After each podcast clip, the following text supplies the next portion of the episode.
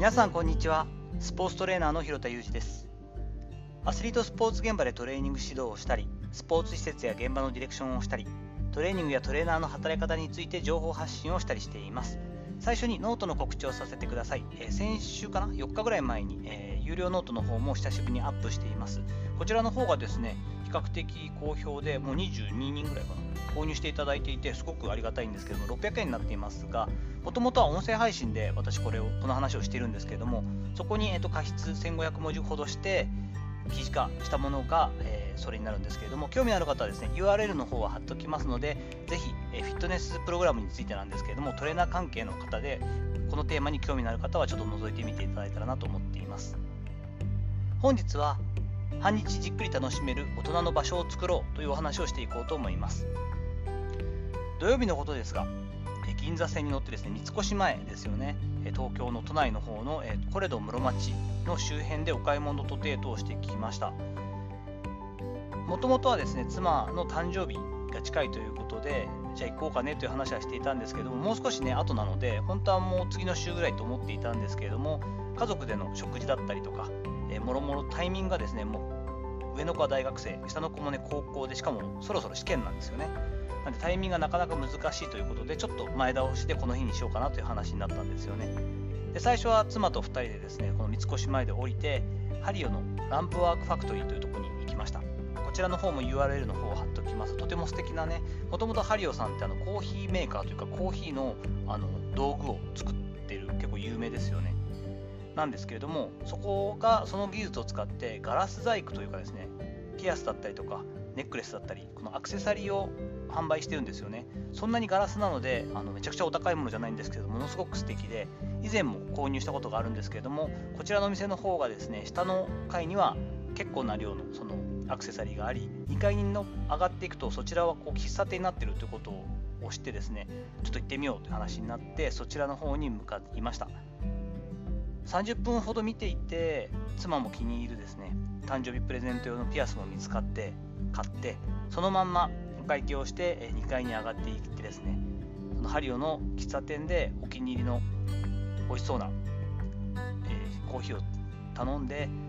デザートとともにいただいたんですよね。めちゃくちゃやっぱりこう全然純度が違うというかですねあのこしてあるこう雑味が全くないってこういうことなんだなっていうコーヒーを飲ませていただいて感動したんですけれどもその後はですねあのコーヒー飲んだ後にまたコーヒーかよってなるんですけど私唯一食べ物とか飲食で興味があるっていうとコーヒーかもスナック菓子なんですけど、まあ、あんま2つ並べちゃいけないんですがコーヒーのですね谷中コーヒーさんっていう結構前から気になってたもともと喫茶店もやられてたんですけど多分あんまり今中の方で喫茶店というよりはいろんな豆を準備してでその場で焙煎したり粉にしてくれるお店なんですけれども気になったところに初めて入ってですね最近は家で飲むことが多くて比較的23杯飲むのでちょっとあんま重たくなくて苦味はそうでもなくてどっちかというと酸味が好きなんですけどなんていう話を贅沢にしてですねそしたらこちらの豆もおすすめですよって言っていただいて初めて、豆をですね購入してその場で焙煎しますということで15分から20分ほどお待ちくださいなんていうふうに話をしていただいて結局30分ほど後になってあの戻ったんですけれどその間にこれと室町内にある太郎書房っていうちょっと私が普段行く本屋さんとは違うこうラインナップというかですね並べ方をする本屋さんでとてもこれまた面白くてですねあのいろんな本が地下だったんですけどあってこれはこれで面白いなと思ってまたこう立ち読みしてどうしようかな買おうかなと12冊あったんですけど結局あの今回断念してそのまま上がってコーヒーを受け取りに行きました。その後また銀座線に乗ってですね渋谷に移動しました。久しぶりなんですけども渋谷はもう最近もともと実家というか今姉夫婦が住んでいますが渋谷の富ヶ谷の方に家はあるんですけれども渋谷の駅周辺がもうなんだろう開発が進みすぎて常に迷うんですよね。どこに自分がいるかわからない。1階なのか2階なのかわからないしで道玄坂のライブハウスに行く予定だったんです。もう本当にそこのライブハウス自体もねこの年でもうアラフィフになって渋谷の道玄坂のライブハウスに行くことなんてめったなくてですね本当に30年ぐらい前とかに姉が当時付き合っていた方がバンドマンでそのバンドのライブを見に行くとかいう時は何回か行ったことありますけれどももう全然ライブハウスの渋谷の感じじゃないんですけども今回はですね大好きな川村由佳さん夜空の向こうで有名ですけれどももう作曲家としてすごく有名ピアニストとしてもものすごい尽きるですよね。私は今回7回目なのですけれども大好きな川村由香さんが年内最初で最後のライブをやるということで妻とチケットを取ってたんですよね。こちらの方に移動しました。1時間半ほどの比較的短いライブだったんですが大人の空間であそこのライブハウスのね7階のとこなんですけれども本来は多分20代30代ぐらいまでがもう目いっぱいの10代から20代がメインのライブハウスだと思うんですけどもそこに集まった100人ぐらいのお客さんっていうのは大体私と同世代かちょっと上50代層が一番多くてですね。結構こういうとこに行くの慣れてないような私も含めて方たちが多かったけれどもその川村さんのピアノと歌を聴きながらですね多くの人たちがこう曲間でこう涙してる姿もよく見てですねものすごいほっこりとした素敵な温かい時間になりました。大満足でですね渋谷を後にしてですねそこから秋葉原に移動しました秋葉原のお寿司屋さんでですね家族4人でご飯をしようというのを企画していたものでそこであのちょうど秋葉原がいい場所なんですよね。つくばエクスプレス沿線の、えー、大学に長女が通っているというか、あの一人暮らしをしているのもありますし、次女の方の高校からも比較的来やすい場所だったんで、秋葉原で待ち合わせをして、もうすごいですよね。もう気がつけば、もう19と17なんで、秋葉原のあのここで改札で集合ねって言ったらみんな集まれるぐらいの年になってるっていうのはすごいなと思ったんですが、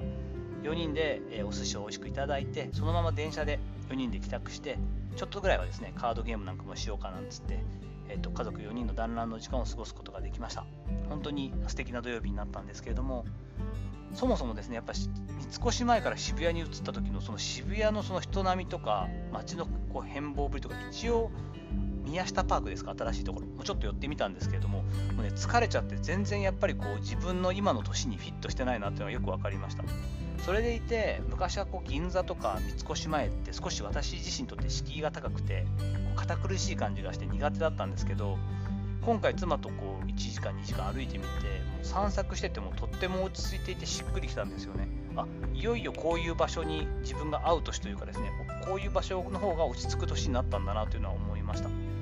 10年が安心して楽しめてかつこう知的好奇心をくすぐってくれるようなお店がたくさんあるんですよね。さっき言った本屋さんもそうですしたくさん喫茶店があるっていうのも私にとっては魅力的ですし素敵な時間を過ごすことができたんですよね。こういった場所を23これから持てることができたらですね心身ともにリセットできるしリフレッシュできるしこの50代60代も楽しみながら年齢を重ねていくことができるななんてことを感じたりしました。さていかがだったでしょうか？本日は本当に雑談なんですけれども半日じっくり楽しめる大人の場所を作ろうということで三越前結構ハマったんだよねという話をさせていただきました。本日の話のご意見やご感想などあればレター機能を使ったりコメント欄にお願いいたします。いいねやフォローも引き続きお待ちしております。どうぞよろしくお願いいたします。本日も最後までお聴きいただきありがとうございました。この後も充実した週末をお過ごしください。それではまたお会いしましょう。広田裕二でした。